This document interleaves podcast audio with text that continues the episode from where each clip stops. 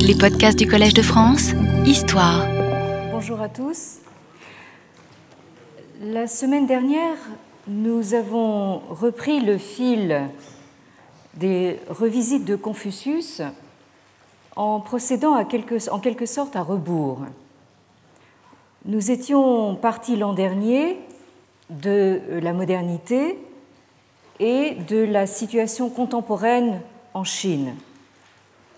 Mais autant il est important d'observer le plus lucidement possible les enjeux qui déterminent les relectures actuelles des entretiens, autant il est également important d'être conscient des lunettes que nous portons, nous, quand nous lisons ces entretiens.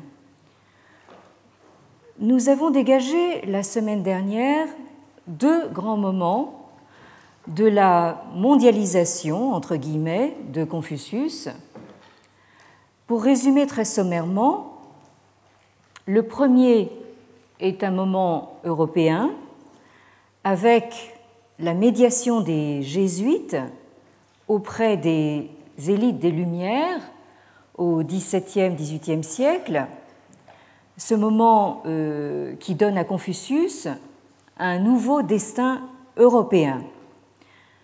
Et le second, beaucoup plus récent, pourrait être qualifié de moment américain.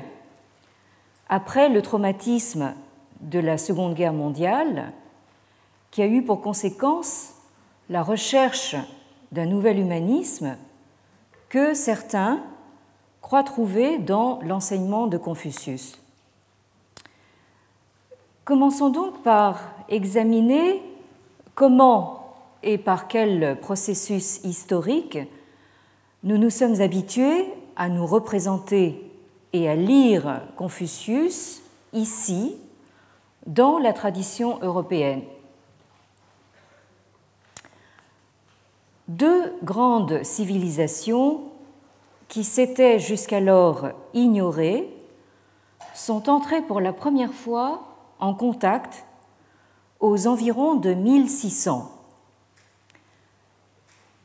Cette phrase, c'est la euh, phrase d'ouverture de la préface qu'a écrite Jacques Gernet à la réédition revue et corrigée de son fameux ouvrage Chine et christianisme, publié pour la première fois en 1982 euh, aux éditions Gallimard avec le sous-titre Action et réaction, puis réédité, comme je viens de le dire, en 1991 avec un autre sous-titre, La première confrontation, et une préface dont je viens de vous citer le début.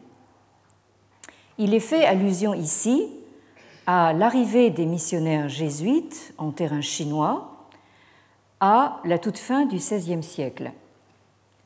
Et c'est au cours du siècle qui suit, donc le XVIIe siècle, du fait de la présence missionnaire chrétienne et plus spécifiquement jésuite euh, en Chine, que Confucius fait son entrée dans l'arène publique et dans la culture des élites européennes, avec un pic de dramatisation culminant dans la fameuse querelle des rites autour de l'an 1700. Donc entre 1600, le moment où euh, les missionnaires jésuites arrivent en Chine, et l'an 1700, donc euh, euh, autour duquel se déroule la querelle des rites, il s'écoule bien un siècle. Confucius entre ainsi de plein pied dans les débats en cours de l'Europe dite des Lumières, à savoir des débats qui concernent les rapports complexes entre euh, religion, philosophie et pensée politique. C'est à partir de ce moment que, comme euh, je l'ai déjà dit, outre son destin chinois, Confucius commence à connaître un destin européen. Cette entrée en scène prestigieuse, Confucius la doit à un transfert culturel de grande ampleur et d'une portée assez rarement atteinte dans l'histoire interculturelle, à savoir le transfert opéré par les missionnaires euh, chrétiens, notamment jésuites, présents en Chine, comme je l'ai dit, dès la fin du XVIe siècle. J'aime mieux vous dire que, euh, comme je ne suis ni jésuite ni spécialiste des jésuites d'ailleurs, euh, je ne compte pas entrer véritablement dans les détails de l'histoire missionnaire. Si vous avez des questions à ce sujet, vous pourrez tout à fait assouvir votre curiosité dans relativement peu de temps, le 16 février prochain, lors de la conférence du professeur Thierry Ménard, qui euh, présente le grand mérite d'être à la fois jésuite et euh, professeur de philosophie dans une grande université chinoise, à savoir l'université Sun Yat-sen de Canton. Euh, Sun Yat-sen dont nous parlions encore ici même la semaine dernière, qui est donc le fondateur de la première République chinoise en 1912. Nous aurons donc la chance, avec le professeur Ménard, d'avoir une présentation de première main, en quelque sorte, sur la médiation jésuite euh, en Chine. Il me paraît euh, symboliquement signifiant que Thierry Ménard se trouve enseigné à Canton, euh, Guangzhou en chinois, puisque c'est là que les premiers jésuites italiens arrivèrent à la fin du XVIe siècle, en 1582, sous euh, le règne de l'empereur Wanli de la dynastie des Ming,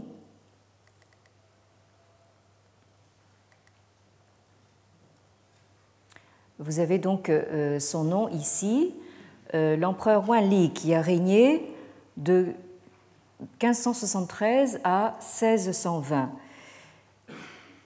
Ces jésuites italiens sont euh, menés par Michele Ruggeri, 1543-1607, suivi de près par le très fameux Matteo Ricci, 1552-1610. Comme vous pouvez le constater, 2010 sera le 400e anniversaire de la mort de Matteo Ricci en terre chinoise. Et euh, je précise tout de suite que Matteo Ricci a connu, lui, euh, alors que Confucius, euh, je le disais tout à l'heure, a, commencé à connaître un, destin européen grâce à lui, mais lui-même a connu un destin chinois, puisqu'il est encore bien connu en Chine sous son nom chinois de Lima Tao. Et ce 400e anniversaire de sa mort sera célébré solennellement de par le monde, y compris à Paris, où un colloque sera organisé à l'UNESCO par l'Institut Ricci de Paris.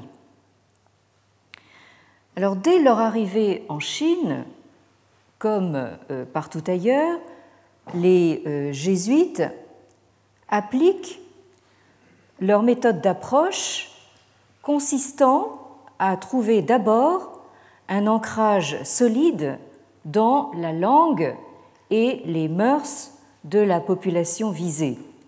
Autrement dit, les jésuites, c'est bien connu, sont des hommes de terrain, comme on dit maintenant, et euh, ils le sont toujours d'ailleurs, et euh, ils inventent ainsi ce qui devait devenir la discipline sinologique. Je vous renvoie à ce propos à deux euh, ouvrages rédigés en anglais. Le premier par Paul Rule, ça s'écrit donc R-U-L-E, qui s'intitule Kongzi or Confucius, The Jesuit Interpretation of Confucianism, c'est-à-dire donc Kongzi, Maître Krong, ou Confucius, point d'interrogation, l'interprétation jésuite du confucianisme, qui est paru en 1986 en Angleterre aux éditions Allen et and Unwin.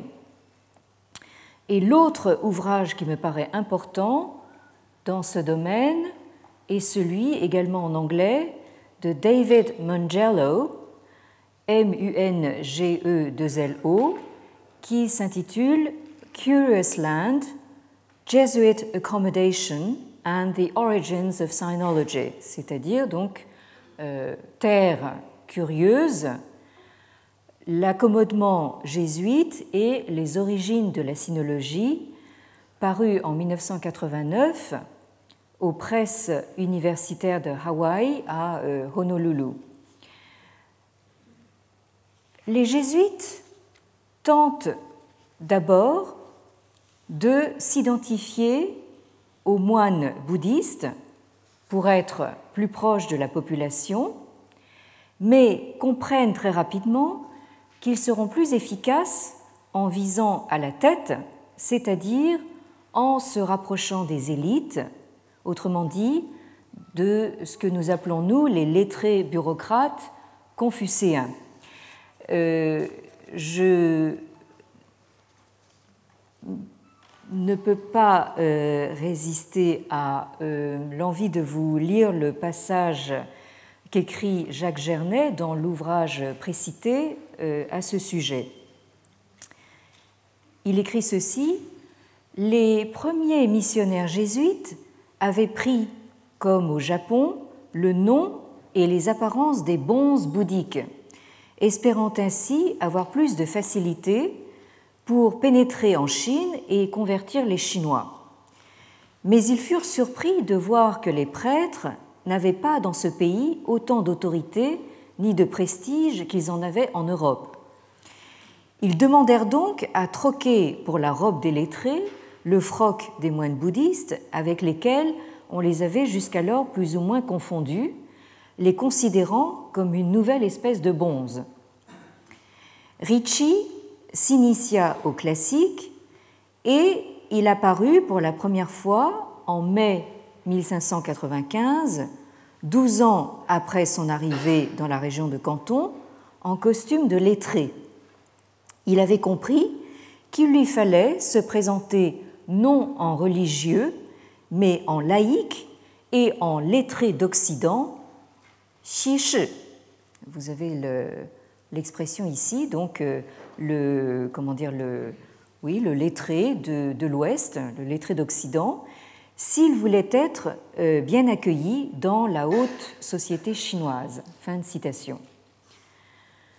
Donc, dès leur arrivée, et sans perdre de temps, les jésuites, investis d'une mission de conversion des Chinois à la foi chrétienne, selon les dogmes de la contre-réforme qui sévit alors, ces jésuites pratiquent une stratégie de conversion dite d'accommodement, euh, ce que les anglo-saxons appellent donc accommodation, un terme inventé a posteriori pour désigner cette euh, stratégie de euh, pénétration d'un nouveau territoire et d'évangélisation, en l'occurrence de l'Empire chinois. En fait, il s'agit d'une méthode déjà testée en quelque sorte sur les grandes traditions de l'Antiquité, notamment la tradition gréco-latine. La grande idée des savants de la Renaissance du XVIe siècle, reprise par Matteo Ricci et ses compagnons, est l'idée qu'il doit y avoir une en latin, donc une prisca ou euh, primaeva theologia ou euh, prisca philosophia, c'est-à-dire donc euh, une théologie ou une philosophie première, ou encore, comme ils disent, naturelle, qui n'est pas encore trop altérée et éloignée de la source divine.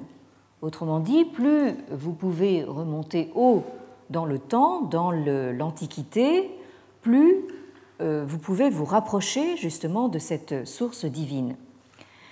C'est ainsi que les philosophes grecs se sont retrouvés à jouer le rôle de relais, à leur insu bien sûr, de cette théologie première, mais avec Confucius, c'est encore mieux, si je puis dire, puisque les jésuites ont au fait de découvrir que la civilisation chinoise remonte bien plus loin, jusqu'au temps du déluge.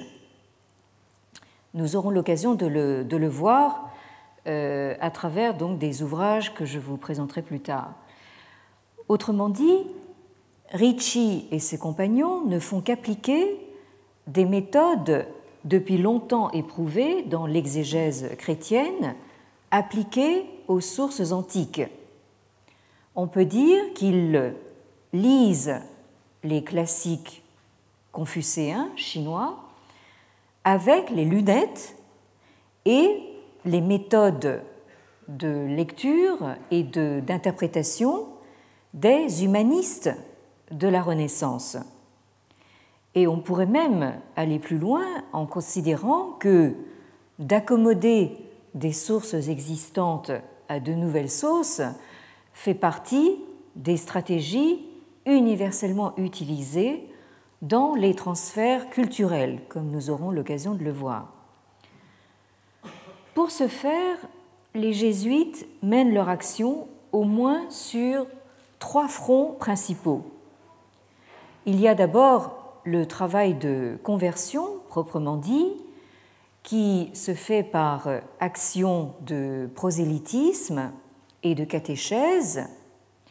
Et vous avez en outre un double travail de médiation, à savoir d'une part un travail de traduction et d'autre part un travail de relation, comme euh, les jésuites l'appellent, relation donc au sens de euh, récit ou de témoignage. Donc un travail de traduction d'abord qui, pour la toute première fois, porte à la connaissance des élites européennes ce qui fait le cœur et le fondement même de la culture des élites chinoises d'alors, à savoir un corpus de classiques confucéens qui sont devenus, depuis le XIIIe siècle, le socle des connaissances requises pour passer les examens dits mandarinaux, destinés à recruter les meilleurs serviteurs de l'État impérial. D'autre part, il y a aussi ce travail de relation, donc euh, au sens de récit, comme je l'ai dit tout à l'heure, puisque en étant sur le terrain, les jésuites envoient à leurs correspondants européens des relations contenant des informations sur la culture et les mœurs chinoises, du moins telles qu'ils les observent de leur point de vue. Ce genre de relation n'est pas nouveau. D'autres missionnaires chrétiens qui les ont précédés en ont déjà produites abondamment. Cependant, les relations des jésuites ont une portée singulière du fait qu'elles touchent les élites. Je rappelle que depuis la fondation de la Compagnie de Jésus, euh, Societas Jesu, donc en, latin, par Ignace de Loyola, reconnu par le pape en 1540, les jésuites sont réputés pour la qualité de l'éducation et de la formation qu'ils dispensent dans leurs collèges disséminés dans toute l'Europe et sont parfaitement intégrés dans les élites intellectuelles européennes.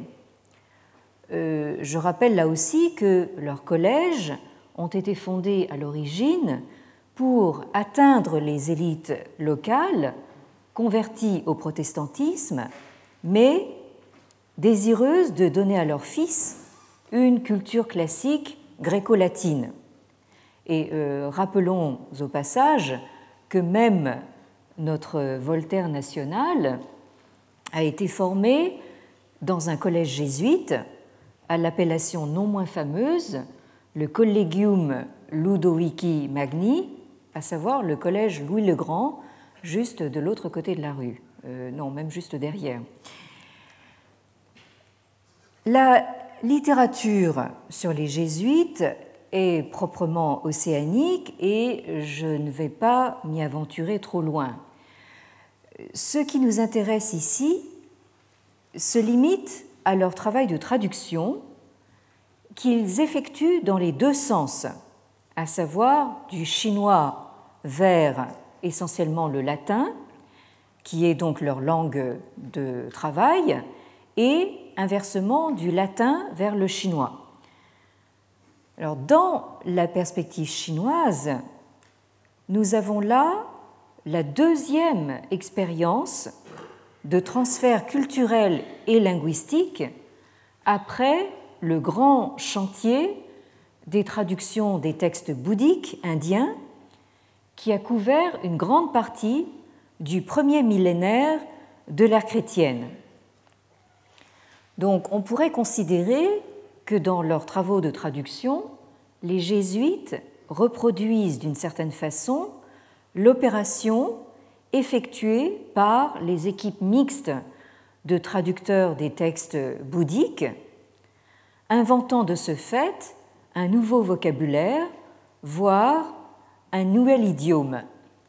Euh, dans le cas des traducteurs des textes bouddhiques venus de l'Inde, il s'agissait de traduire donc à partir essentiellement du sanskrit, euh, qui est, comme vous le savez sans doute, une langue indo-européenne. Donc là, il s'agit déjà d'une première expérience de euh, transfert linguistique. La langue écrite chinoise a donc déjà montré qu'elle était capable de s'adapter à un idiome étranger structurés selon des schèmes euh, linguistiques et mentaux extrêmement différents. Alors, euh, le fait que, d'une certaine manière, les euh, missionnaires jésuites reproduisent le geste des traducteurs des textes bouddhiques peut peut-être expliquer qu'ils aient été portés justement à se présenter à la population chinoise d'abord déguisés en quelque sorte comme des euh, bons euh, bouddhistes. Hein. Euh, c'est peut-être ça qui a déterminé leur premier choix.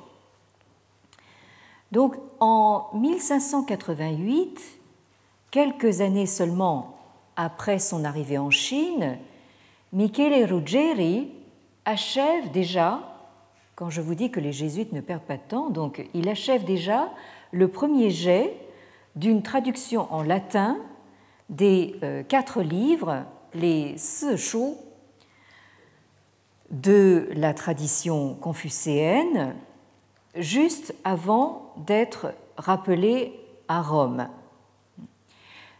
Je reviendrai tout à l'heure sur justement ce que c'est que ces quatre livres. Cinq ans plus tard, donc euh, vraiment très peu de temps après,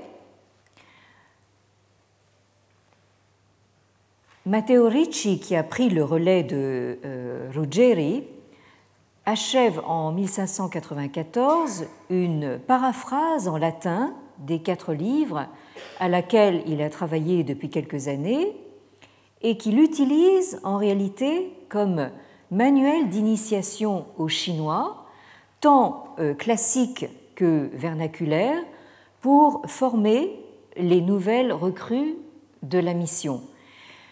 Donc je disais tout à l'heure que les jésuites sont des hommes de terrain et ils font toujours ce premier choix de euh, s'adapter tout de suite, donc, euh, à la langue et aux euh, coutumes locales. La traduction des classiques a donc d'abord eu une finalité pédagogique pour les nouveaux missionnaires arrivant en Chine. Euh, donc euh, ces classiques servaient à apprendre le chinois écrit ou le chinois, disons, d'un certain euh, niveau pour pouvoir être à même de converser d'égal à égal avec leur père lettré chinois, père PAIRS. Et c'est seulement dans une deuxième phase que le travail de traduction a pris une autre dimension. je signale tout de suite que c'est cette paraphrase de Ricci qui a d'abord été utilisée comme manuel de chinois classique, qui servira bien plus tard de base au corpus textuel du Confucius Sinarum Philosophus, euh, sur lequel j'aurai largement l'occasion de revenir, donc euh, un siècle plus tard. Donc entre 1588, année où Ruggeri achève son brouillon de traduction des quatre livres, et 1687, année de parution du Confucius Sinarum Philosophus, s'écoule un siècle de chantier de traduction avec des étapes successives. Pendant ce siècle, les problèmes de traduction passent en effet de la discussion concernant des termes isolés à l'adoption, la cooptation en quelque sorte, de l'ensemble des classiques confucéens comme pouvant servir de euh, vecteur potentiel de la foi chrétienne. Alors, les sources confucéennes en question sont prises dans l'état et la forme déterminés pour constituer la première véritable orthodoxie d'État par, très paradoxalement, par une dynastie non chinoise, c'est-à-dire la dynastie mongole des Yuan au XIIIe siècle. Et c'est cette orthodoxie d'État qui a fait des quatre livres que j'ai mentionnés tout à l'heure, les Sejou, sélectionnés par le grand euh, Zhu Xi au XIIe siècle, qui a fait de ce, corpus la base du curriculum exigé pour les examens civils de recrutement des serviteurs de l'État, ceux que nous connaissons sous le nom d'examens mandarinaux. Alors, qu'est-ce que c'est que ces euh, quatre livres?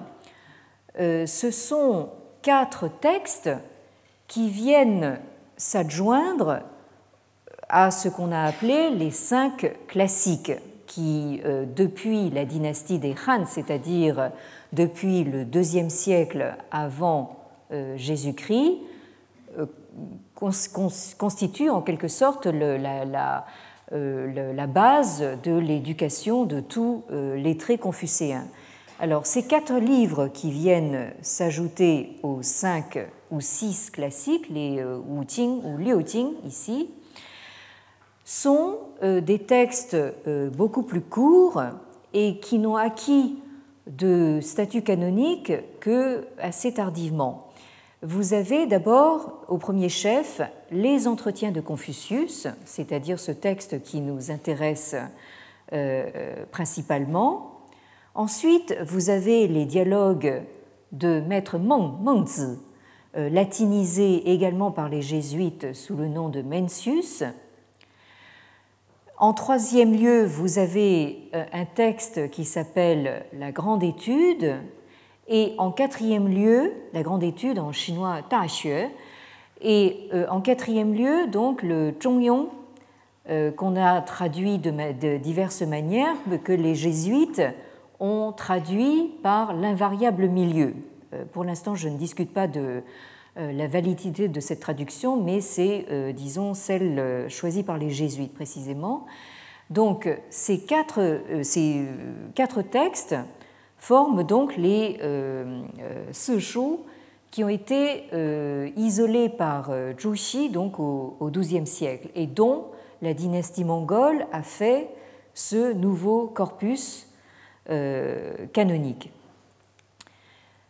Donc Ricci et ses compagnons jésuites utilisent pour la lecture de ce corpus des éditions accompagnées des commentaires en style parlé, c'est-à-dire donc il s'agit de, commentaires qui sont censés faciliter la lecture, euh, à la fois donc les commentaires de Zhu que je viens de nommer, qui datent du XIIe siècle, et de ceux dénommés Zhang Jiuzheng, euh, qui a euh, vécu donc entre 1525 et 1583 et qui a compilé un commentaire de ces quatre livres pour les enseigner au jeune Wan Li, qui était alors prince héritier, destiné à monter sur le trône en 1573.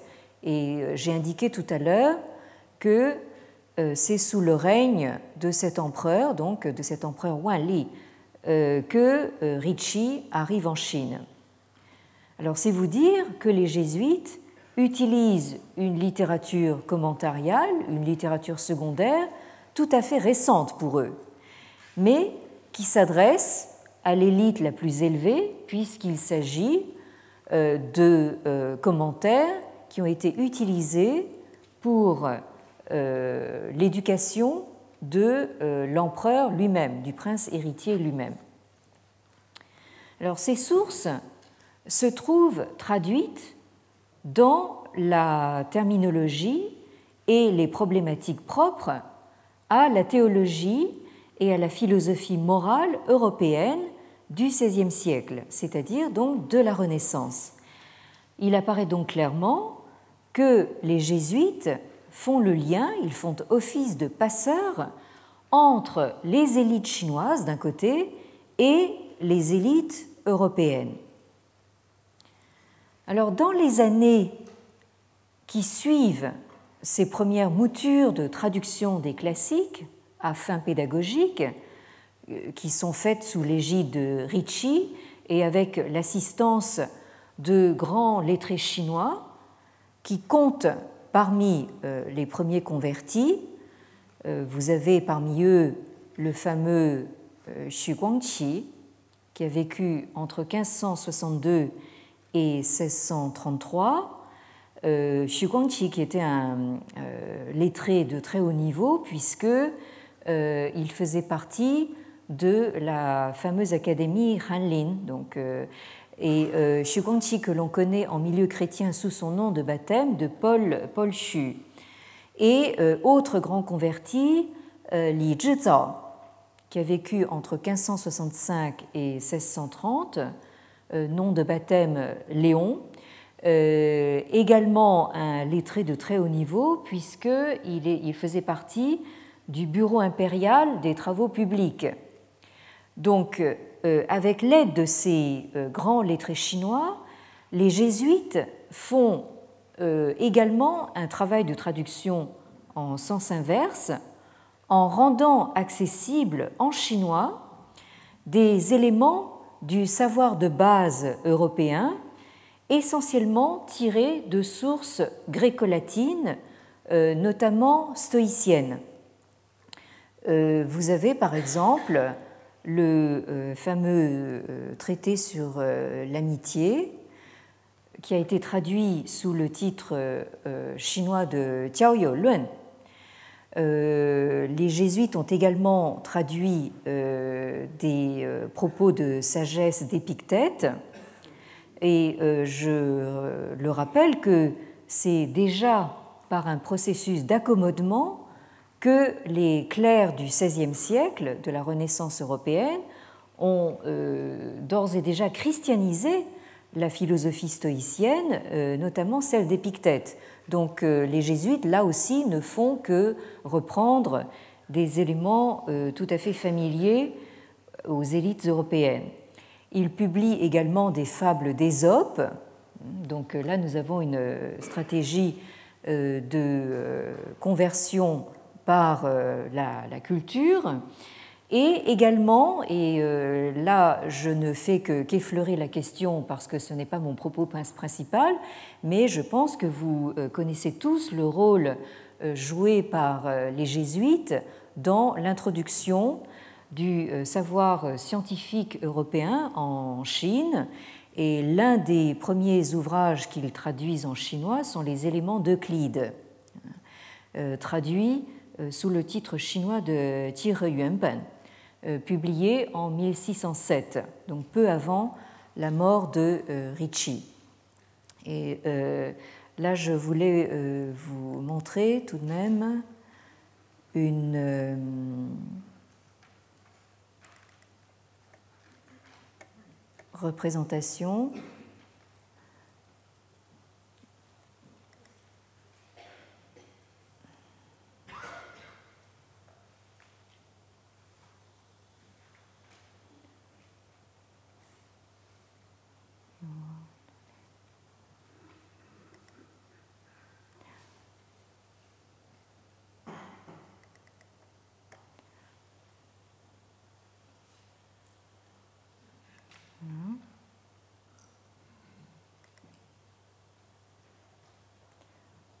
J'essaie de vous faire une image un peu plus grande, mais sans, sans y arriver.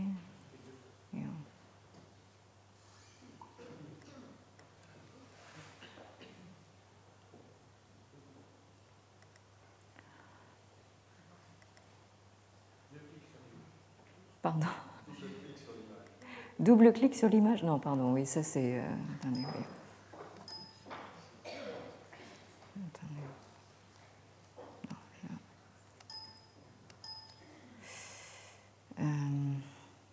bien, là je crois que.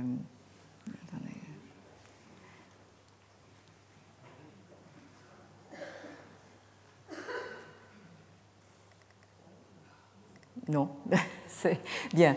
Donc euh, là, je crois que vous devrez vous, contenter donc, de, cette, euh, euh, de, cette, petite image. Je pense que vous la vous voyez assez clairement. Donc vous avez à gauche Matteo Ricci représenté dans son costume de lettré chinois, donc avec tous les accessoires. Il a même un, éventail donc, dans, le, dans la main. Et à droite, euh, le lettré euh, est euh, converti, dont je viens de, vous parler, donc Xu Guangqi, également donc dans son, dans son, dans son costume de lettré. Et vous avez bien sûr entre les deux le, la, croix très, la croix chrétienne très, très en évidence. Alors là, il s'agit d'une illustration qui est parue dans un ouvrage largement postérieur à la mort de Ricci en plein XVIIe siècle. Euh, mais euh, vous voyez comment donc, euh, est représentée donc, la collaboration du lettré d'Occident et du, lettré chinois.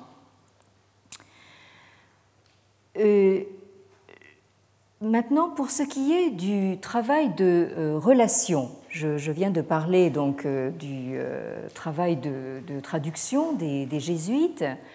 Pour ce qui est du travail de relation, euh, Matteo Ricci, avant sa mort en 1610, euh, rédige en italien un récit euh, qui s'intitule Dell'entrata della Compagnia di Gesù e Cristianità nella Cina, c'est-à-dire donc de l'entrée de la compagnie de Jésus et de la euh, chrétienté, du christianisme en Chine.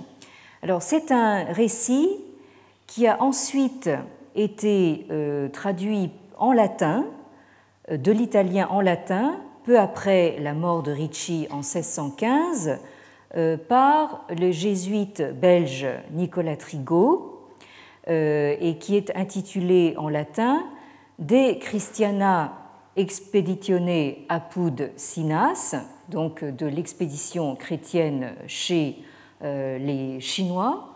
Et cette traduction en latin, publiée simultanément à Augsbourg en Allemagne et à Lyon en France, a été euh, retraduite en français deux ans plus tard, en 1617, sous le titre Histoire de l'expédition chrétienne au royaume de la Chine. Et entre parenthèses, donc entre 1582 et 1610. Euh, donc là, vous voyez déjà que euh, la compagnie de Jésus est déjà en elle-même une sorte de communauté européenne en, soi.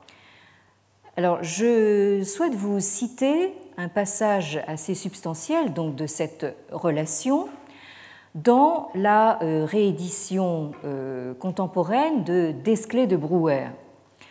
Alors, ce volumineux ouvrage comporte cinq livres, dont le premier est entièrement consacré à une description de la Chine et des Chinois tels que les a perçus et observés Ricci.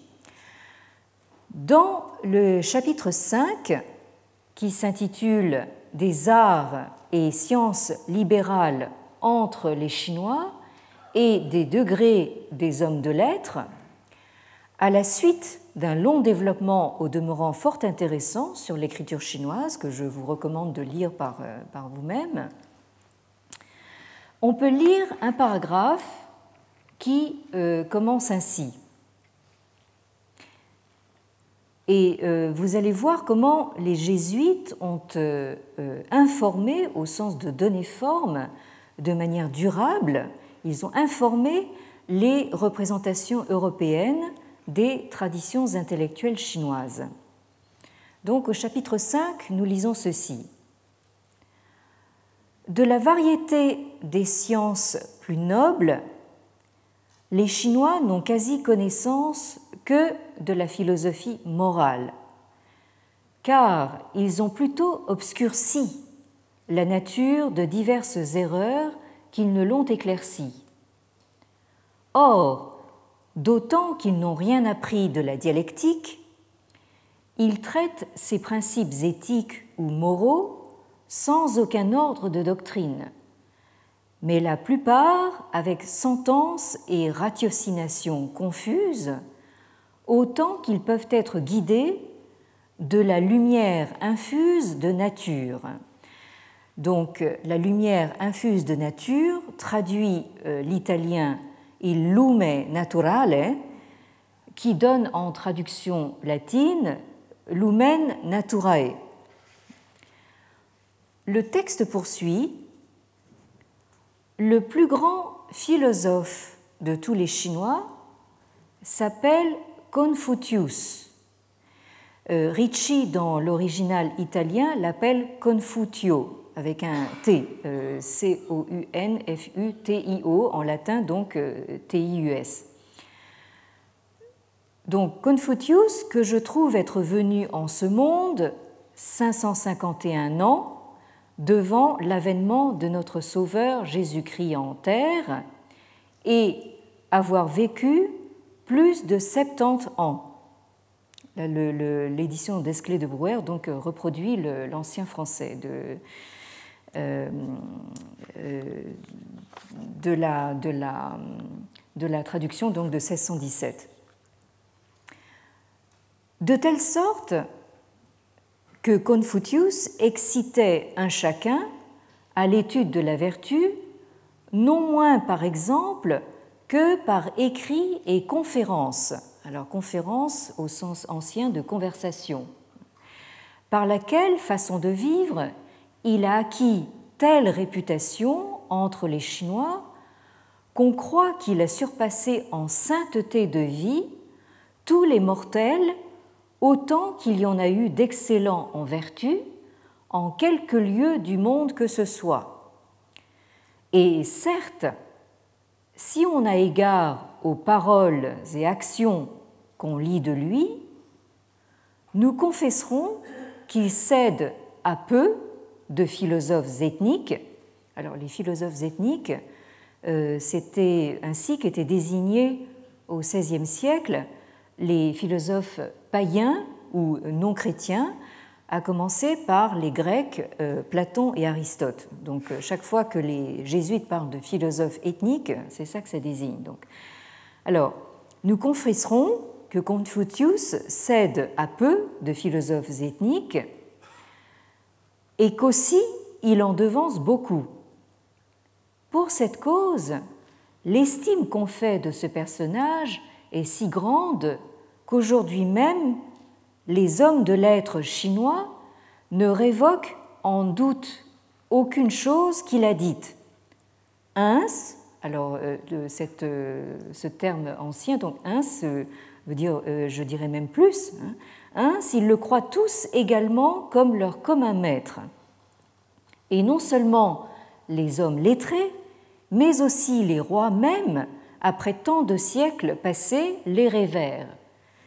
Mais toutefois, à la façon des mortels et non comme ils adorent quelque déité, et font bien paraître qu'ils ne sont pas ingrats, montrant combien ils lui sont redevables pour la doctrine qu'il leur a enseignée. Car, depuis tant de temps, sa postérité est fort honorée de tous. Et les rois là je pense que les jésuites désignent en fait les empereurs chinois, hein. les rois ont donné au chef de la famille, par droit héréditaire, un titre d'honneur non petit, qui est suivi de très grands revenus, immunités et privilèges. Ici, je pense qu'il est fait mention du culte officiel, du culte impérial rendu à Confucius et notamment à la famille de Confucius, la, famille Krong, avec des cultes qui sont rendus sur le lieu de naissance de Confucius à Chufo, dans la province actuelle du Shandong et dont j'ai eu l'occasion de vous euh, montrer quelques photos euh, l'année dernière. Donc on peut dire que dès cette relation de Ricci, qui date du tout début du euh, XVIIe siècle, la messe est dite, si j'ose dire. Tout d'abord, Ricci euh, nous parle de ce, qui est celui qu'il considère comme le plus grand philosophe de tous les Chinois. Il, euh, emploie donc le, terme italien donc philosopho qui se traduit donc en, latin par philosophus. Donc euh, il l'appelle bien déjà le philosophus maximus sinarum, hein, c'est-à-dire le plus grand euh, philosophe des Chinois, et c'est donc ce titre appliqué à Confucius qui sera repris euh, à peu près un siècle plus tard dans le Confucius Sinarum Philosophus. Donc, euh, ici, nous entendons parler de ce Confucius, qui est donc une des premières formes latinisées de l'appellation euh, chinoise de, euh, Maître Krong. Alors, on peut supposer qu'il s'agit de la latinisation de la désignation chinoise Krongfuzi, qui veut dire euh, Maître Krong. Alors, le sinologue américain Lionel Jensen, alors Lionel, donc Lionel Jensen, J-E-N-S-E-N, e dans un livre euh, qui a fait beaucoup de bruit, qui s'intitule Manufacturing Confucianism, Chinese Traditions and Universal Civilization, donc euh, Manufacturing Confucianism, c'est-à-dire fabriquer le confucianisme, les traditions chinoises et la civilisation universelle, paru en 1997 aux presses universitaires de l'université américaine de Duke. Euh, ce Lionel Jensen, dans ce livre, jette un gros pavé dans la mare sinologique en partant du constat que l'appellation Krongfuzi ne se trouve pas dans les sources anciennes et de là saute probablement trop rapidement à la conclusion que Confucius, dans sa forme latinisée, est une pure invention des jésuites. Et il va jusqu'à prétendre que Confucius, à savoir le Confucius essentialisé, au nom latinisé tel que nous le connaissons et l'imaginons depuis en Europe est purement et simplement une fabrication, hein, une manufacturing donc des jésuites. Alors, Jensen commence par insister lourdement euh, sur l'idée que Confucius n'est pas la latinisation d'une appellation chinoise courante, comme on l'a longtemps supposé, mais une invention des jésuites visant à doter Krongzi, maître Krong, d'un statut particulier, à savoir celui d'emblème de l'entité Chine. Selon lui, l'appellation Krongfuzi, donc combinaison euh, du nom de famille euh, Krong et de l'appellation euh, n'est pas du tout euh, courante. Pour Jensen, notamment dans les entretiens eux-mêmes, on trouve soit euh, c'est-à-dire maître Krong, soit Fuzi euh, isolément, c'est-à-dire que euh, on voit certains disciples ou certains contemporains de euh, Confucius dans les entretiens l'appeler maître Fuzi, mais on n'a jamais la combinaison Krong Fuzi. Alors, certes, il s'agit d'une appellation rarement usitée en Chine, que l'on trouve par exemple sur des euh, tablettes dans certains temples régionaux euh, voués au culte de euh, Maître Kong et de ses disciples.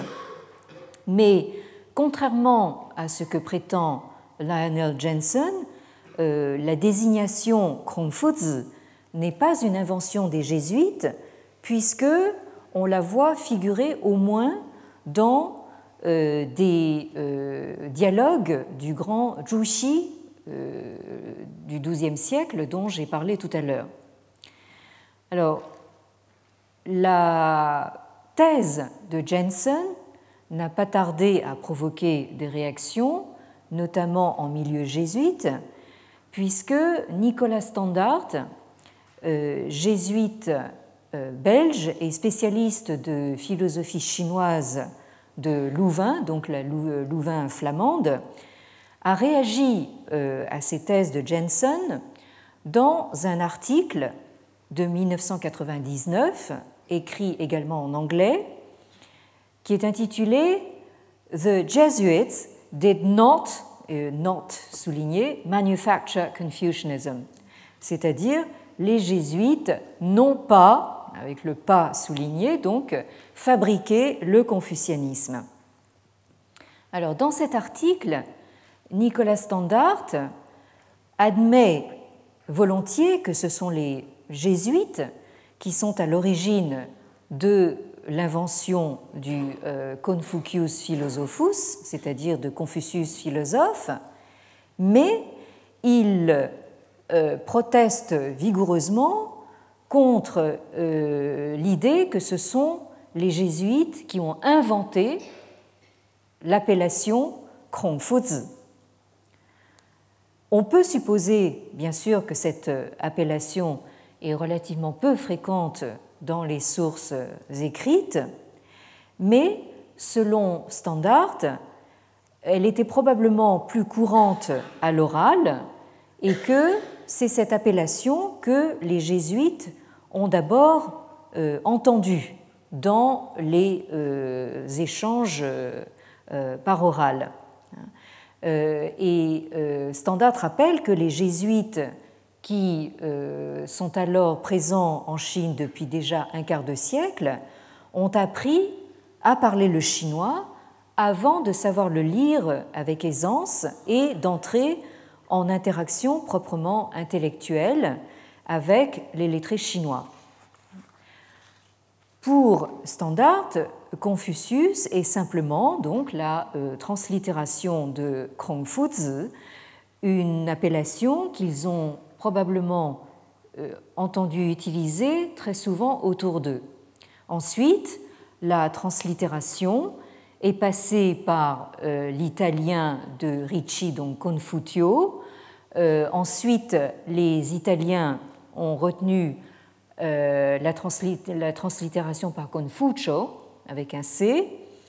Euh, vous avez aussi euh, Confuso avec un Z, euh, soit pour les hispaniques ou les, portugais. vous avez Confucius en, latin, Confusius avec un S, ce qui a donné évidemment le confusionnisme pour certains. et finalement, donc, en France, nous sommes restés avec la translittération latine euh, Confucius euh, avec un C. Donc là, cette translittération est passée par toutes les langues vernaculaires euh, pratiquées par les jésuites. Hein. Donc vous avez bien vu qu'il venait véritablement de toute, l'Europe. Toujours est-il que la figure de Confucius prend ainsi une dimension universelle grâce à cette stratégie de conversion des jésuites qui euh, veulent démontrer, donc, comme je l'ai dit euh, au début de cette euh, conférence, donc, qui veulent démontrer cette théologie première ou ce monothéisme en puissance dans les classiques chinois. En effet, dans une lettre datée de 1595, Matteo Ricci écrit Au cours de ces dernières années, j'ai interprété avec l'aide de bons maîtres, alors là je pense qu'il fait allusion justement à ces euh, interlocuteurs euh, lettrés chinois, j'ai interprété non seulement les quatre livres, les Sechou, mais aussi les six classiques, Liu Jing, et j'y ai noté de nombreux passages qui vont dans le sens des enseignements de notre foi, tels que l'unité de Dieu, l'immortalité de l'âme, la gloire des bénis, etc. etc. Donc l'objectif est véritablement de retrouver ou littéralement de révéler, presque au sens photographique du terme ou au sens religieux du terme comme vous voulez, donc de révéler dans les textes canoniques confucéens l'idée du Dieu unique qui aurait fait l'objet d'un monothéisme ancien, d'une théologie primitive ou naturelle oubliée des Chinois eux-mêmes, mais qu'ils peuvent retrouver par la fameuse lumière naturelle, il lume naturale. Et de fait, Ricci retrouve justement cette théologie naturelle euh, au premier chef dans les entretiens de Confucius. Euh, je crois que je suis obligée de m'arrêter là pour euh, aujourd'hui parce que je pense que la prochaine fois nous aurons des questions assez complexes à examiner ensemble. Donc je vous remercie de votre attention.